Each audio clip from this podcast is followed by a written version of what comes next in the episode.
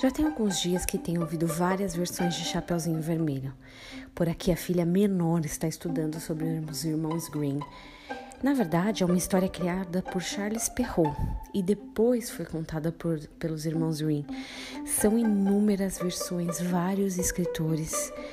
Eu sei muita coisa graças às aulas online.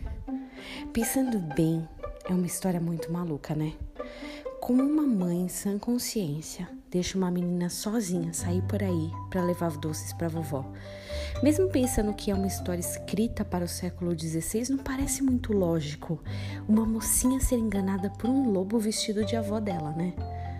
Mas o mais importante é o que está por trás, o conceito, a mensagem dessa história, que é realmente não confiar em estranhos, nem uma vovozinha com focinho grande, orelha grande mãos peludas. Como às vezes a gente se deixa enganar com algumas coisas tão óbvias, né? Isaac, um homem de Deus, filho da promessa, cai em uma grande armadilha. Gênesis 27. Isaac está envelhecendo, sua visão que antes podia ver o cordeiro da provisão lá de longe, está fraca e ruim. Ele não sabe o dia da sua morte, mas sabe que está bem próxima. Então ele pede ao seu filho mais velho que vá lá, caça algo, prepare uma bela refeição e logo ele abençoaria aquele filho primogênito.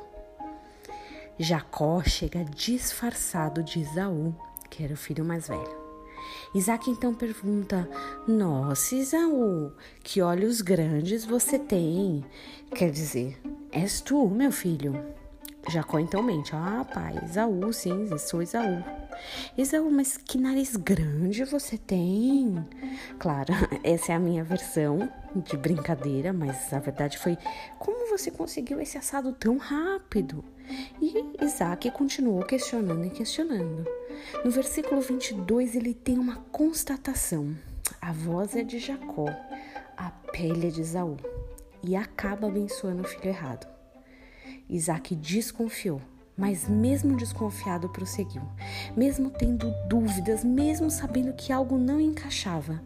No fundo, no fundo, foram vários sinais para Isaac. Ele que não os considerou. Eu já fui enganada alguma vez. Se você também já foi, e se a gente vasculhar bem, vai acabar vendo que existiam sinais que não foram observados ou simplesmente ignorados. Não é verdade? Será que você tem percebido e recebido sinais? Será que tem considerado eles? Que hoje a gente possa estar atento às seladas que o inimigo tem colocado em nossos caminhos para vencê-las, em nome de Jesus.